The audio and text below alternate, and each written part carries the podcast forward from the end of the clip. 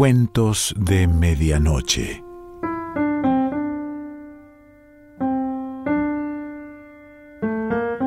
El cuento de hoy se titula Una ilusión en rojo y blanco y pertenece a Stephen Crane.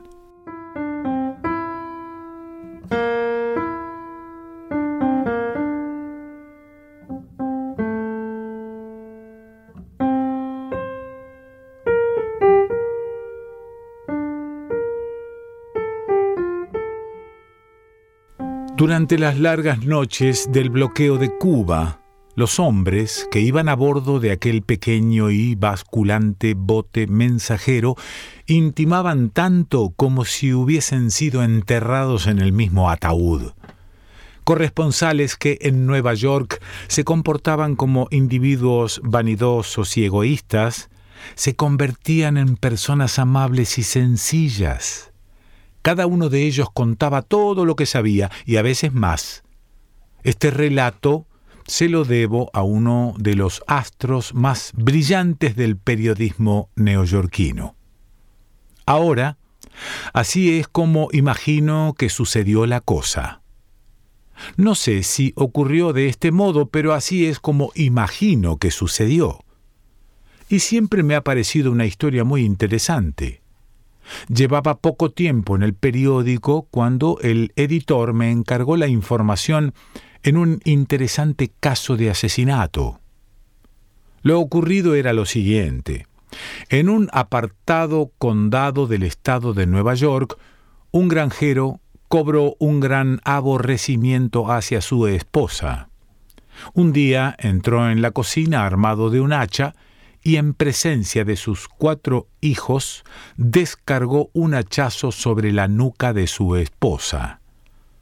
Esto sucedió a primera hora de la mañana, pero el granjero ordenó a sus hijos que se fueran a la cama. Entonces trasladó el cadáver de su esposa a un bosque cercano y lo enterró.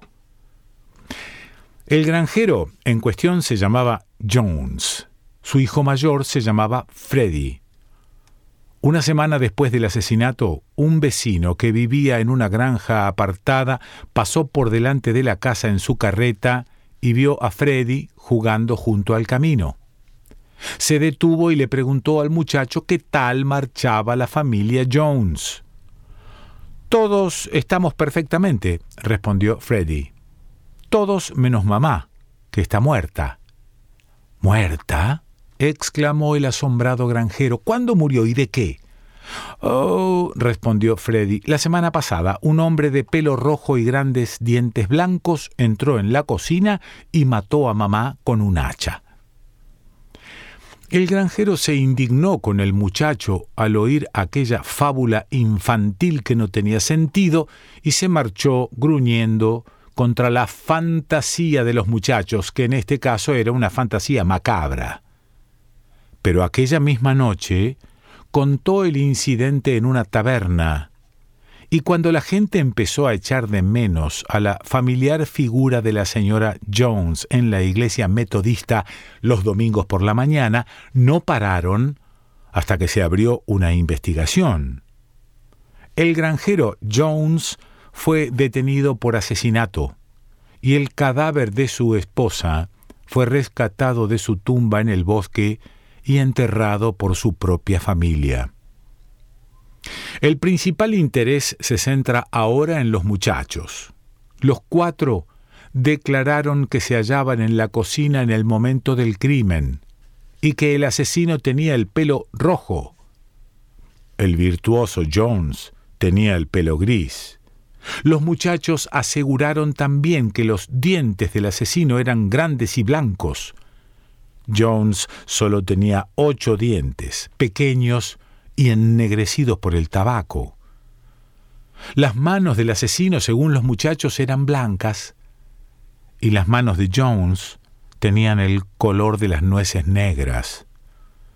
Los niños repitieron una y otra vez llorando la descripción sin incurrir en contradicciones esenciales y sin dar en ningún momento la impresión de que recitaban una lección aprendida de antemano, cosa que hubiese sido este, despertadora de sospechas.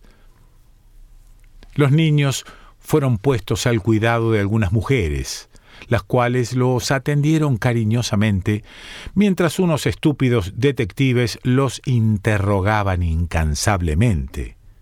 Las respuestas eran siempre las mismas. El asesino tenía el pelo rojo, grandes dientes blancos y manos también blancas. Jones permanecía sentado en su celda con la barbilla tristemente hundida en el pecho. Dijo que no sabía nada del asesinato. Creyó que su esposa se había marchado a visitar a algún pariente. Había disputado con ella y ella le había dicho que iba a marcharse una temporada a fin de darle tiempo a reflexionar. ¿Había visto la sangre en el suelo? Sí, había visto la sangre en el suelo. Pero el día de la desaparición de su esposa había matado un conejo y creyó que la sangre era del animal. ¿Qué le habían dicho sus hijos cuando regresó del campo? Le habían hablado de un hombre de pelo rojo, grandes dientes blancos y manos blancas. A la pregunta de por qué no informó a la policía del condado, respondió que no había creído que valía la pena molestar a la policía por una cosa que no tenía importancia. Desde luego odiaba a su esposa y se alegraba de haberse librado de ella. Creyó que su esposa lo había abandonado. Nunca prestó crédito a la fantástica historia que le contaron sus hijos. La mayor parte de la gente estaba convencida de la culpabilidad de Jones. Pero un sector opinaba que Jones era un hombre rudo y brutal, sí, pero no un asesino. Por otra parte, los niños no pueden mentir, y los hijos de Jones, al ser interrogados, habían declarado que el asesinato había sido cometido por un hombre de pelo rojo, grandes dientes blancos y manos blancas. Yo mismo hablé varias veces con los muchachos y quedé sorprendido del poder convincente de su fantástica versión de los hechos. Brillando en las profundidades de aquellos límpidos ojos infantiles, uno llegaba a ver la imagen de un hombre de pelo rojo, grandes dientes blancos y manos blancas.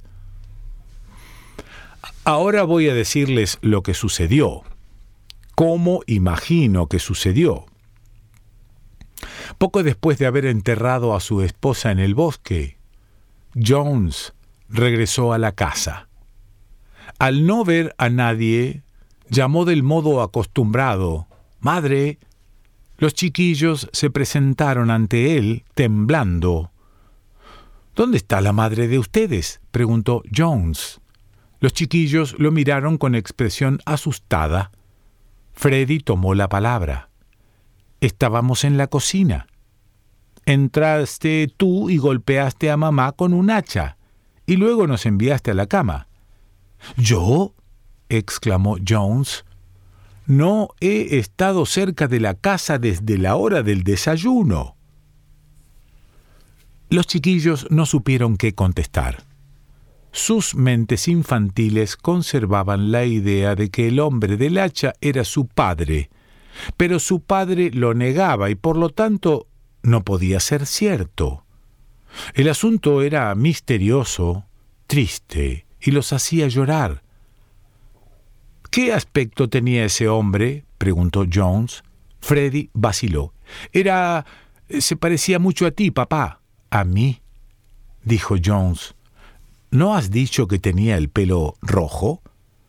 Eh, no, no, no he dicho eso, respondió Freddy. Pensé que tenía el pelo gris como tú. Bueno, dijo Jones, he visto a un hombre de pelo rojo que se alejaba por el camino, y pensé que tal vez podía haber sido él. La pequeña Lucy intervino entonces con profundo convencimiento. Su pelo era un poco rojo, papá, yo lo vi. No, dijo Jones. El hombre que yo vi tenía el pelo muy rojo. ¿Y qué aspecto tenían sus dientes? ¿Eran grandes y blancos?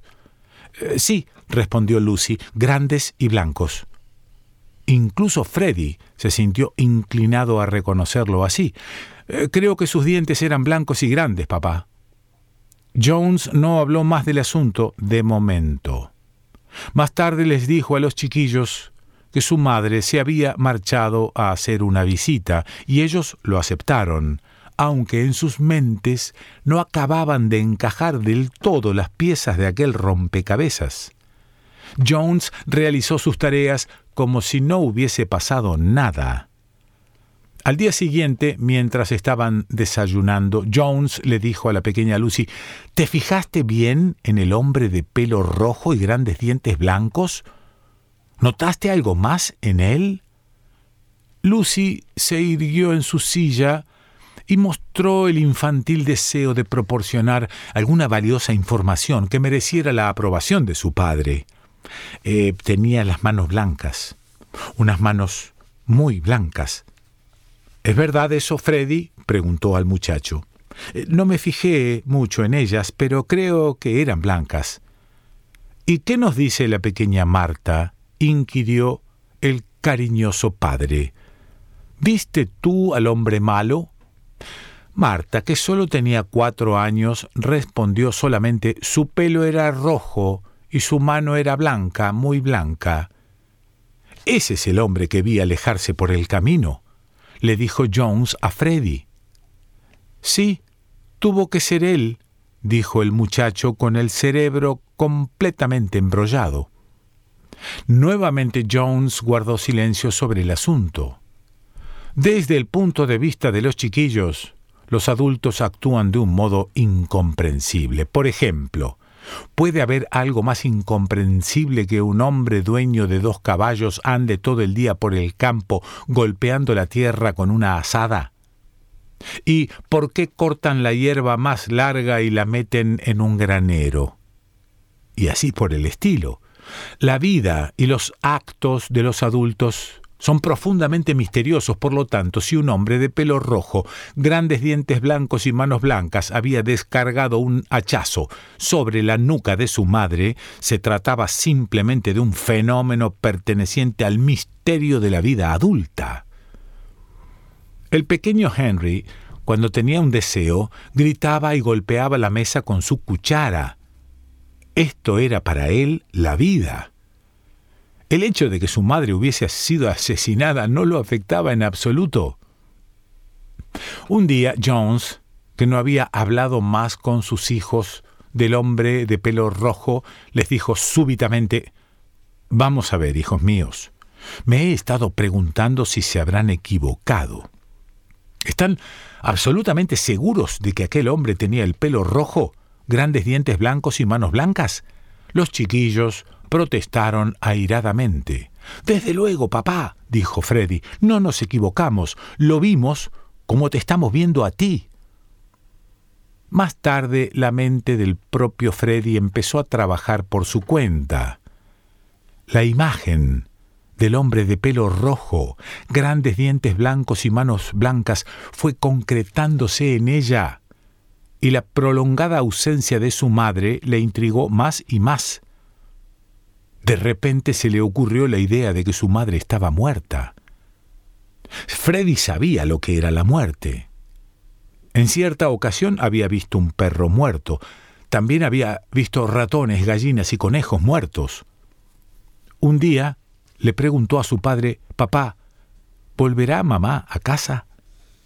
Jones dijo, Creo que no, hijo mío.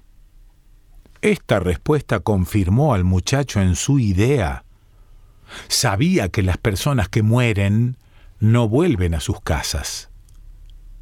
La actitud de Jones hacia la historia del hombre del hacha era muy singular.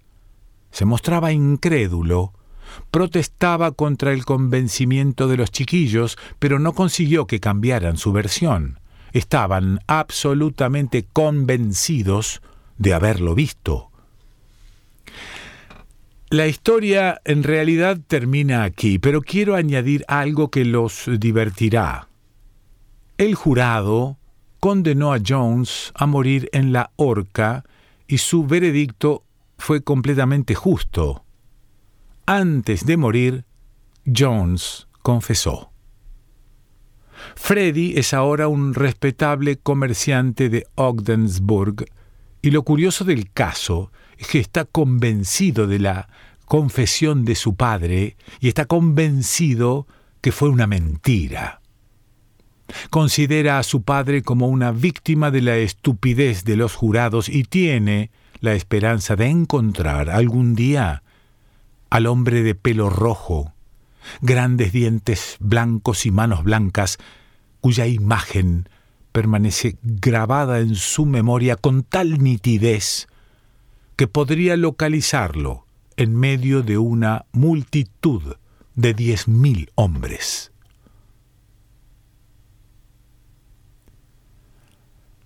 Stephen Crane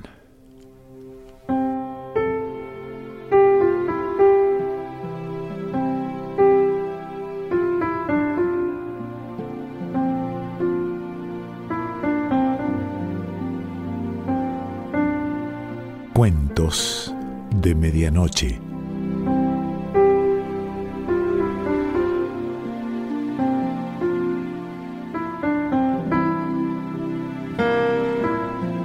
Selección Pancho Mondino. Idea y lectura Quique Pessoa.